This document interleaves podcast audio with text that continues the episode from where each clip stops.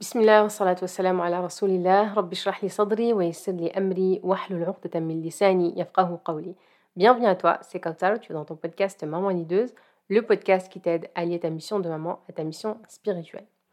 Alors, très souvent, on peut entendre des réflexions comme euh, mes enfants ne sont pas éduqués, mes enfants euh, euh, ils ne sont pas faits pour être invités, ou je ne peux pas ramener mes enfants avec moi dans un endroit sans que euh, que je me fasse afficher ou qui me, qui me, qui me fasse honte, euh, où j'entends, où j'ai souvent la réflexion comme quoi mes enfants ne sont pas bien éduqués. Euh, parfois parce que tu as été, entre guillemets, une des victimes, j'ai envie de dire, de l'éducation bienveillante, dans le sens où tu es tombé dans les sables mouvants de l'éducation bienveillante et donc tu t'es laissé un peu emporter. parce que tu rejettes finalement tout ce qui est cadre, tout ce qui est rigueur, tout ce qui est autorité, parce que tu en as souffert. Et donc, tu as cherché ta voie euh, pour te rassurer, te réconforter dans l'éducation bienveillante, sauf que euh, tu es parti et tu es tombé dans un laxisme, dans un, extrême qui te met aujourd'hui en difficulté. Donc, tu as du mal à, accepter les réflexions de ton entourage, qui sont dures pour toi, pour tes enfants, et en même temps, tu reconnais et tu commences à voir que oui, en fait, c'est vrai, je ne peux plus sortir avec mes enfants, je ne peux plus aller quelque part avec mes enfants, euh, j'arrive pas à les gérer. Du moment ils sont avec moi dans un endroit, c'est je perds le contrôle, même si euh, le plus grand il peut avoir 10 ans et le plus petit euh, 3 ans, ça reste ingérable. C'est même pas encore une question d'adolescence, c'est vraiment euh, mes enfants qui sont finalement non maîtrisables. Je n'arrive pas en fait à maîtriser mes enfants.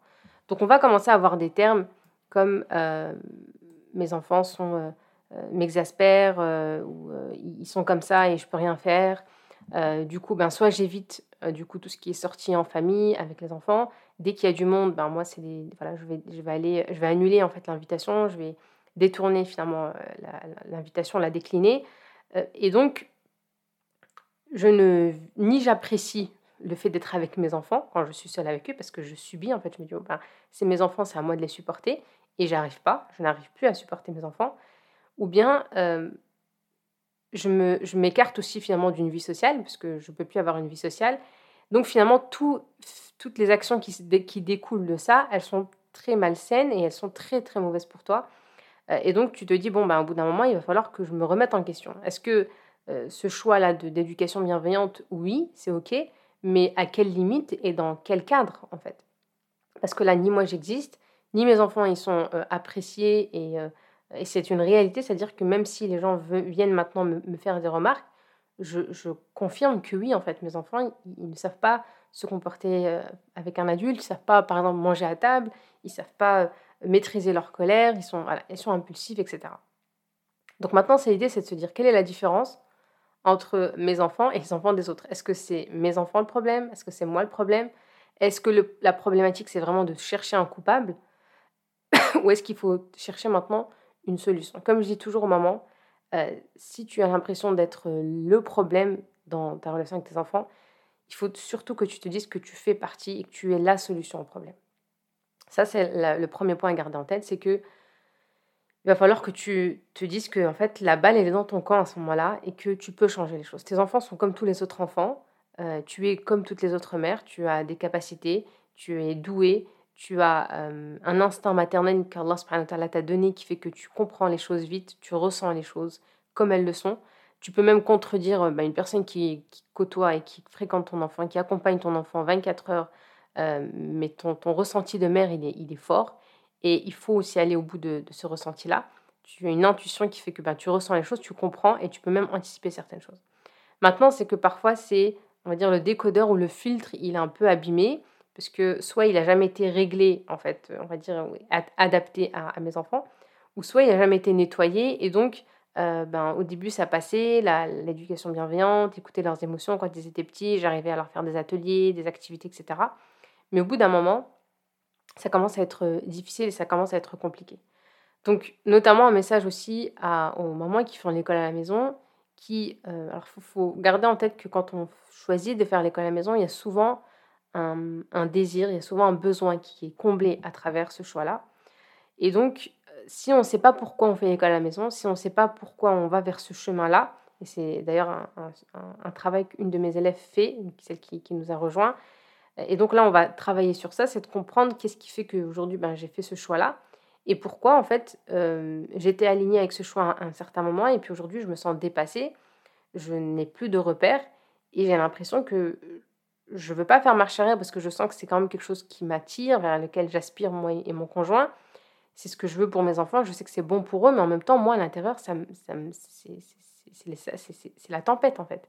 C'est c'est compliqué, j'ai l'impression d'avancer à contre-courant parce que j'ai l'impression de ne plus m'écouter, d'être juste pour mes enfants et en même temps, même mes enfants, j'ai l'impression d'avoir perdu cet objectif en vue parce que ça, ça, ça, va dans tous les sens.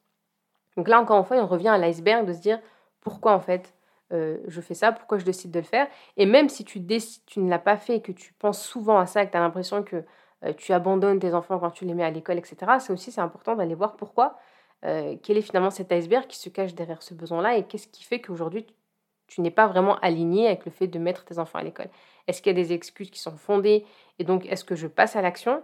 Ou est-ce que juste je suis pas d'accord, je, me plains en fait pour me plaindre, me dire que l'école c'est pas fait pour eux, c'est n'importe quoi, c'est de pire en pire, mais finalement ça me pousse pas vraiment à changer parce que j'ai rien entre les mains.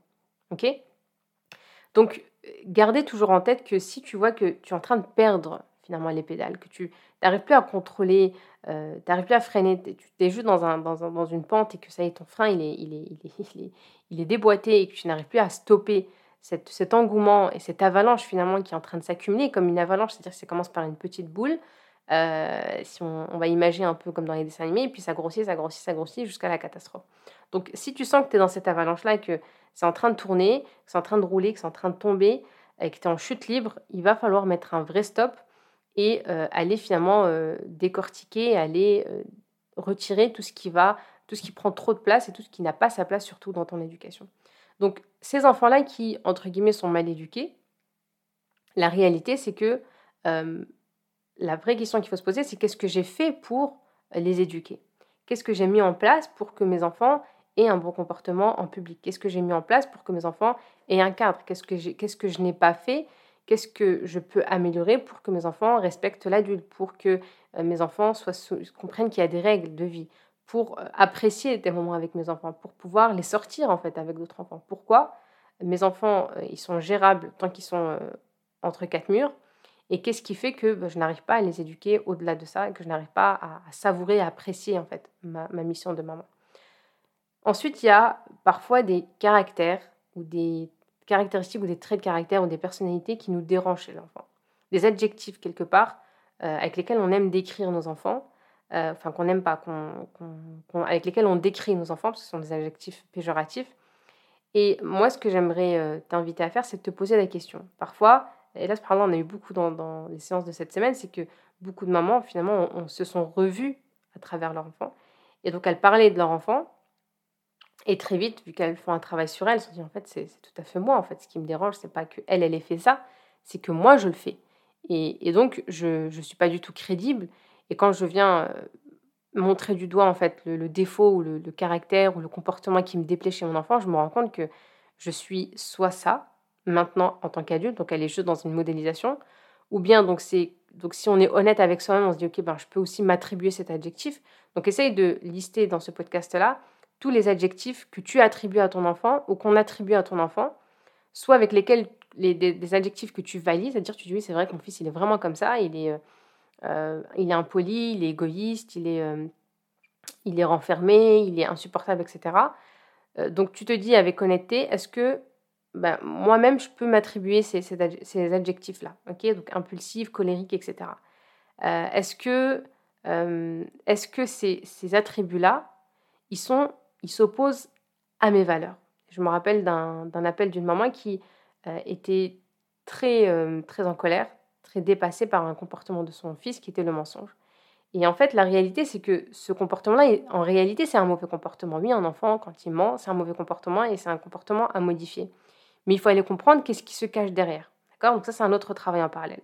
Mais il y a d'abord un travail en introspection en tant que mère, de se dire, OK, cet adjectif-là de, menteur qu'on donne à mon fils, ou que je donne aussi à mon fils, que j'attribue à mon fils, parce qu'il ment énormément, est-ce que je le supporte pas parce que je peux me l'attribuer.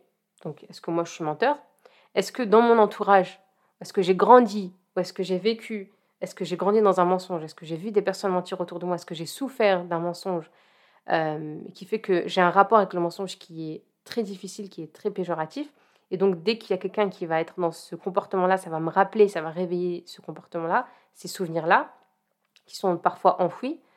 Est-ce que ces, ces attributs-là aussi, est-ce qu'ils s'opposent à mes valeurs Et ça, c'est un travail aussi qu'on fait dans l'accompagnement, c'est d'aller voir quelles sont nos valeurs, parce que très souvent, euh, nos valeurs, elles peuvent nous, nous, nous, mettre en difficulté dans notre rôle de, de, parents, même dans notre mission de couple, de conjoint-conjointe. Si on n'en est pas conscient, ni, si on n'est pas conscient ni de nos valeurs ni celles de notre conjoint, on peut se mettre en difficulté et elles peuvent jouer euh, contre notre faveur. Donc finalement, est-ce que ce qui me déplaît et ce qui me met dans un état euh, colérique, c'est que mon fils est un menteur Ou est-ce que c'est que moi, l'honnêteté, c'est une valeur qui est très très très haute pour moi Et du moment où mon fils vient la toucher ou ma fille, euh, je ne peux pas supporter ça. Donc, par exemple, voilà, menteur, paresseux, et est-ce que si moi j'ai fondé ma, ma, vie sur la valeur du travail et qu'en face de moi j'ai un enfant qui est paresseux, je ne peux pas supporter ça. Si moi j'ai valeur de l'honnêteté et que j'ai un enfant qui, qui, qui, mange, je ne peux pas. Moi, ma vie, c'est l'honnêteté. J'ai perdu des choses, j'ai fait des sacrifices, j'ai fait des choix dans ma vie parce que j'ai voulu être honnête. J'ai euh, coupé de relations parce que ce sont des personnes qui n'étaient pas honnêtes. J'ai peut-être même quitté mon mari, euh, mon ex-mari, parce qu'il n'était pas honnête. Donc, je ne peux pas avoir ce comportement-là chez mon propre enfant. D'accord? Quand je supporte pas le caractère d'un enfant, euh, aussi se poser la question qu'est-ce que ça dit de moi? D'accord? Est-ce que ça, ça, me remet en question? C'est-à-dire, quand on me dit ton enfant il est mal élevé, ton enfant il ne sait pas se tenir à table, qu'est-ce que ça dit de moi? Euh, Est-ce qu'il euh, y a quelque chose que j'ai loupé? Est-ce que mon enfant, si je prends l'exemple avec une des mamans, c'est qu'on relevait ce comportement-là où elle, elle, elle n'était pas satisfaite du, comportement de ses enfants à table, ni de leur attitude? Donc la question qu'on se pose, c'est qu'est-ce que j'ai fait pour qu'ils aient une bonne attitude à table? Est-ce que je mange avec eux? Est-ce que je, les laisse se tromper pour les corriger pour que quand ben, ça arrive en public, en famille, ben, ils, aient ils déjà expérimenté en fait cette expérience-là, cette erreur-là, et donc euh, on les a corrigés, on leur a expliqué comment on se comportait.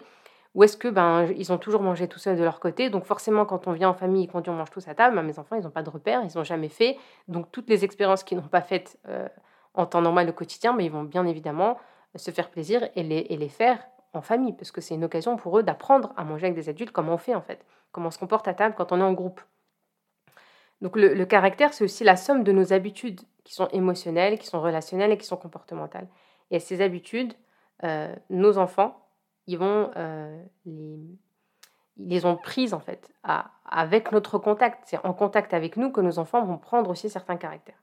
Est-ce que, d'autres questions que tu peux te poser, est-ce que ton, ton énervement, ta colère, euh, il, ne reflète pas plutôt ta culpabilité que ton enfant soit devenu ainsi. C'est-à-dire que euh, si on revient à l'UF, parfois, c'est dire oui, bah, euh, mon fils, il n'est pas organisé, il n'a pas de cadre, ou bien il a un, niveau scolaire qui est, qui est qui n'est pas correct, il y a des, beaucoup de lacunes. Est-ce que ce qui me fatigue quand j'écoute mon enfant lire avec euh, avec, une, sans fluidité, que la, la, rapidité de sa lecture, elle est lente, et que moi, ça m'exaspère quand je vois qu'il n'a pas envie de faire ses exercices de maths, quand je vois qu'il n'a pas envie de se mettre au français. Est-ce, qu'est-ce qui m'énerve? C'est que quand je dis qu'il est paresseux, qu'il n'a pas envie de travailler, est-ce que vraiment c'est parce qu'il est paresseux qu'il n'a pas envie de travailler? Ou est-ce que parce que moi, ce qui joue en fait émotionnellement, c'est que c'est ma culpabilité qui soit devenue ainsi, c'est-à-dire de me dire ouais ben en fait c'est parce que j'ai fait l'école à la maison, je suis pas assidue et depuis que j'ai accouché ben il a pas de temps pour lui, euh, j'ai bâclé, je ne vais pas accorder beaucoup de temps ou bien même si c'est un enfant qui n'est pas qui n'est pas qui est scolarisé à l'école, voilà bah, cette, cette, année ben, j'ai compté sur le soutien scolaire parce que j'ai voulu travailler un peu plus ou voilà j'étais enceinte ou son petit frère était malade etc et donc de dire ben, j'ai une culpabilité qui fait qu'à chaque fois qu'il fait ce comportement là ça réveille ma culpabilité et ben mon énervement en fait il va il va prendre plus d'ampleur que ce qu'il ne faut. Donc il y a une disproportion entre ma colère et euh, le comportement ou l'adjectif que, que j'attribue à mon enfant. Est-ce qu'il me ressemblait aussi à moi, d'accord, quand j'étais enfant, à mes frères ou, à mes sœurs, ou est-ce qu'au contraire il est trop différent? C'est-à-dire que c'est des choses euh, qui se permettaient, que je me permettais pas en fait, que je m'interdisais même et que je m'interdis encore, mais que mon enfant il ose faire. Donc euh, prendre la parole en public, s'opposer, dire non à sa mère, dire non à son père, ne pas avoir peur, prendre des risques. Euh, ne pas faire ses devoirs, euh, assumer euh, une heure de colle, tout ça, toutes les sanctions comme ça, je me mais comment ça se fait en fait? Moi, j'ai toujours voulu être la première de la classe, j'avais peur d'avoir une colle, il fallait pas qu'il de... fallait pas que j'ai une note en dessous de la moyenne, il fallait toujours que les félicitations. mais pourquoi en fait il est aussi décalé? Pourquoi c'est pas moi? J'ai l'impression de voir mon frère. Et donc j'ai des souvenirs où mon frère, bah, il se faisait euh, punir, où il, il était sanctionné, etc., euh, de façon assez sévère. Et, donc ça me rappelle des mauvais souvenirs où je devais à chaque fois aller le couvrir, où ma mère, elle devait... Bref, vous voyez, il y, a tout un, iceberg finalement derrière des adjectifs. Est-ce que aussi je l'aurais pas euh, inconsciemment conditionné à, à, devenir cet enfant avec cet attribut-là en considérant comme tel? C'est-à-dire que si très tôt, ben, j'ai vu qu'il qu'il a menti deux, trois fois, euh, qu'il m'a caché la vérité, je lui dis t'es un menteur. Et donc ça, c'est très tôt si on, a tendance à mettre beaucoup d'adjectifs chez nos enfants, notamment si je reviens avec les adjectifs, euh, pour pas dire insultes, euh, en arabe, quand on traite l'enfant d'âne, quand on traite de, nul, de, voilà, de, bête, de, etc., euh, de, paresseux, est-ce que est-ce que c'est pas moi qui l'ai conditionné finalement? Parce que c'est une réalité, on le sait que ça conditionne d'avoir une étiquette comme ça qui nous suit tout le temps. Et euh, ben après, une fois que nous, on, lance le bal, on ouvre euh, ces portes-là, ben, la grand-mère qui commence à dire le... Parce que si toi, tu autorises en fait cet adjectif pour ton enfant, c'est bon, c'est quelque chose qui va lui coller. Bon, bah lui, c'est là, il est bon, bah, le paresseux, il est rentré. Bon, bah, le, le, fainéant il est rentré, et puis ben, après la tante qui va le dire, le cousin, la cousine, le grand-père, la grand-mère, et puis après, bon, ben, il est connu pour ça, et donc je le conditionne. Alors, de toute façon, foutu pour foutu, je suis, je suis considéré comme un, comme un paresseux, donc autant que je ne fasse pas, puisque dans tous les cas, on, va, on me considère comme un paresseux. Euh, donc, beaucoup d'autres questions, d'accord euh, qui, vont nous mettre, par exemple, comme une maman, il me dit ben, J'ai l'impression d'avoir échoué quand ton enfant a cet attribut-là, cet adjectif. Euh, pour moi, c'est un échec. Donc, est-ce que je, lui en veux de mon échec à être le parent que, j'aurais voulu être, que je, ne suis pas? Euh, Il y a énormément de choses. Donc, plus on prend conscience de, ces émotions-là, de ces besoins, déjà proprement, nos, propres besoins, nos propres émotions, euh, plus on va être à même de prendre conscience des émotions et des besoins de notre enfant au lieu de le juger finalement et de lui attribuer des adjectifs. Donc finalement l'idée c'est d'aller transformer ces adjectifs qu'on a, a mis, que tu as pu mettre dans cette liste-là, par des phrases qui sont tournées différemment pour que tu puisses savoir comment agir, comment tu peux te comporter. Un enfant qui est, euh, qui est ben, si on dit il est menteur, euh, il a peur de dire la vérité, il a peur de la sanction, il a peur des, des conséquences, donc c'est pour ça qu'il cache la vérité.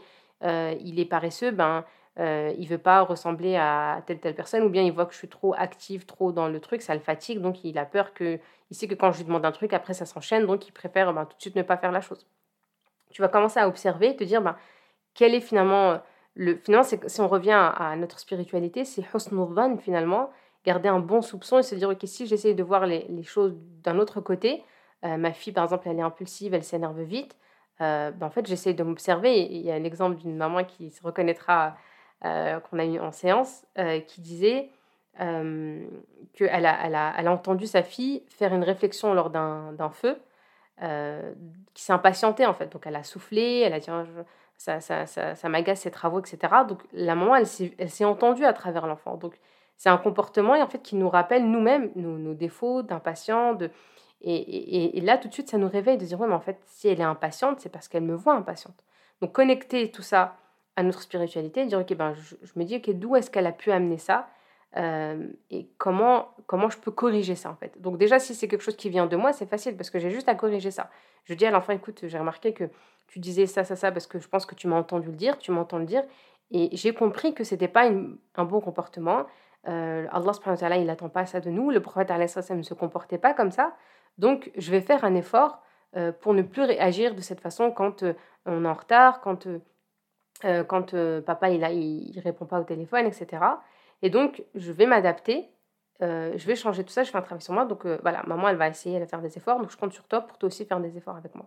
Donc là, je, montre à l'enfant que j'ai des erreurs, je prends en compte, j'ai observé son comportement, je sais qu'il a, a, qu'il a modélisé, mais après, je le responsabilise. C'est-à-dire que maman, elle va faire des efforts, toi aussi, tu dois faire des efforts. Je suis pas exigeante, mais je, je lui montre qu'il est responsable de ce qu'il fait. Maman, elle est responsable de ce qu'elle dit, et toi aussi, tu es responsable. C'est pas parce que maman le fait qu'il faut le faire. Ça, c'est important tout de suite, de, très tôt, de l'apprendre aux enfants. C'est que euh, même dans une fratrie, quand on a des conflits entre frères et sœurs, c'est que euh, oui, mais je l'ai frappé parce qu'il m'a dit ça.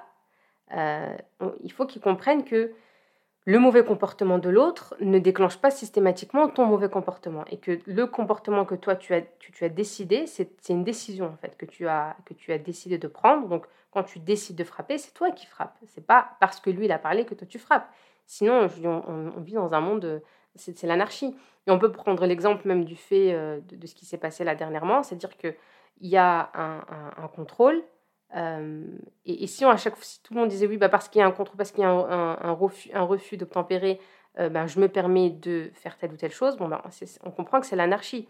C'est pas parce que moi, l'autre m'a pas répondu, parce que l'autre m'a insulté, euh, parce que mon cousin euh, m'a fait, telle ou telle chose. Du coup, c'est pour ça que j'ai fait ça. C'est pour ça que je l'ai frappé sur la tête, c'est pour ça que j'ai jeté la, balle sur son ventre, c'est pour ça que je lui ai mis un coup de pied au ventre. Non, en fait. Ça, très tôt, il faut dire à l'enfant, lui, il a commis une erreur et il sera jugé, il sera réprimandé sanctionné pour son erreur. Mais toi, en parallèle, euh, la personne qui, Elle a des conséquences. C'est-à-dire on avait dit quoi à la maison? On a dit que celui qui insulte, voilà les conséquences. Donc tu viens me voir et euh, il aura les conséquences. Toi, en l'occurrence, si tu décides de frapper, tu auras aussi les conséquences de quelqu'un qui a frappé. Il n'y a rien qui justifie l'autre. Sinon, euh, bah, il n'y a, plus, a plus de justice, il n'y a, plus de, a plus de règles, il n'y a plus de cadre chacun justifie ses actes parce que l'autre a, dit, et donc personne n'est responsable de ce qu'il fait. Et c'est même, encore une fois, fera le lien avec la spiritualité, c'est ce qui va se passer exactement le jour du jugement, où il y a des personnes qui vont dire, ben, parce que j'étais avec un tel, euh, mais ça servira à rien en fait. On, pourra, on aura beau dire, ma mère ne priait pas, euh, mes parents ne m'ont pas transmis euh, correctement, ou je, je, je, fréquentais des gens, je leur ai dit d'aller prier, ils ne voulaient pas prier j'arrêtais pas de leur dire, du coup, j'avais pas le choix, sinon je restais seule. Toutes ces excuses-là, elles ne serviront à rien. Si tu n'as, tu as, tu n'as pas prié parce que ton mari ne priait pas ou parce que tu attendais que ton mari reprenne la prière, c'est toi qui as décidé de ne pas prier, c'est pas parce que lui il ne prie pas que toi tu vas décider de, ne pas prier. Vous voyez, c'est que c'est, aussi une, une, façon de réfléchir très spirituelle, de se dire, ok, je suis responsable de mes actes. L'autre, il, est, il va être jugé pour ce qu'il a fait. Il y a des sanctions même dans, dans un pays. Celui qui vole, euh, bah, pourquoi il y a des règles en fait? Celui qui vole dans un magasin, on appelle la police, ils le prennent, il a ses conséquences. Si à chaque fois quelqu'un qui vole, le vigile, il met des coups de poing, des coups de pied et il frappe, euh, bon ben on n'en finit pas en fait. Donc chacun prend les conséquences de ce qu'il fait et, chacun sera puni pour ce qu'il fait. Donc ça très tôt aussi il faut le transmettre aux, enfants. Et donc ça revient au fait que ben, moi j'ai fait j'ai commis des erreurs, je, me comporte mal par rapport à ça. Donc, je décide de changer. Donc, si c'est un attribut que je lui donne parce que c'est par erreur, donc je l'ai conditionné, c'est pareil. C'est que depuis très petit, je te disais ça. Je pense que c'est quelque chose qui te blesse, qui te fait mal. Donc, je, je comprends et je suis désolée, je m'excuse pour ça. Dorénavant, voilà, c'est interdit de dire à votre frère euh, paresseux, de lui dire menteur. C'est quelque chose qui est banni. Je ne veux plus entendre ça parler, de parler de ça à la maison. Et on le remplace par quelque chose de positif. Parce que ça, pose des étiquettes. Euh, et surtout, parfois, c'est des étiquettes qui peuvent avoir du mal à être décollées par la suite. Euh, et qui nous éloignent de, de, de l'enfant. Donc, c'est plus facile c'est plus difficile d'aimer un paresseux qu'un enfant qui souffre et qui n'a pas trouvé le moyen euh, de, dire euh, qu'il n'arrive pas à travailler, qu'il n'arrive pas à mettre en application, qui, manque de confiance, etc. Euh, et donc, c'est plus facile de s'opposer à ce qu'on est finalement. Donc, ça, c'est encore une fois, vous voyez, un iceberg de ce que vous pouvez retrouver derrière vos enfants. Donc là, c'est de manière très générale, mais vous savez qu'on peut le faire de façon très personnalisée. Mais voilà, je vais rentrer un peu plus dans les détails pour vous montrer un peu ce qui se passe finalement dans les coulisses aussi des séances euh, en accompagnement. C'est qu'on va aller derrière le comportement, derrière l'événement. On commence par soi, on va dénouer jusqu'à ce qu'on trouve finalement les nœuds, les freins qui bloquent notre relation avec nos enfants, qui expliquent le comportement de nos enfants pour pouvoir passer ensuite à l'action. Donc on ne passe pas de mon fils c'est un menteur, comment je fais pour qu'il arrête le mensonge? Ça, c'est une question qui prouve qu'il y a une, inconscience, qui est un manque de connaissances, une ignorance sur le processus finalement dans l'éducation. Par contre, euh, pourquoi mon fils est paresseux Qu'est-ce qui fait qu'il est paresseux que, Pourquoi ça me dérange qu'il soit paresseux Tout ça, c'est un processus qui m'aide plus à mieux comprendre et à améliorer la situation. Voilà, c'est tout pour moi. J'espère que ce podcast t'aura été utile. N'hésite pas à réserver un appel diagnostic, Inch'Allah, si tu as besoin, toi aussi, de mieux comprendre tout ça, d'aller découvrir l'iceberg de tes enfants, de travailler ton leadership parental et surtout d'allier ta mission de maman à ta mission spirituelle. Je te dis à très bientôt. N'hésite pas à me laisser un commentaire, un petit message, une évaluation sur le podcast, ça fait toujours plaisir. Prends soin de toi et à très vite. Wassalamu alaikum wa rahmatullahi wa barakatuh.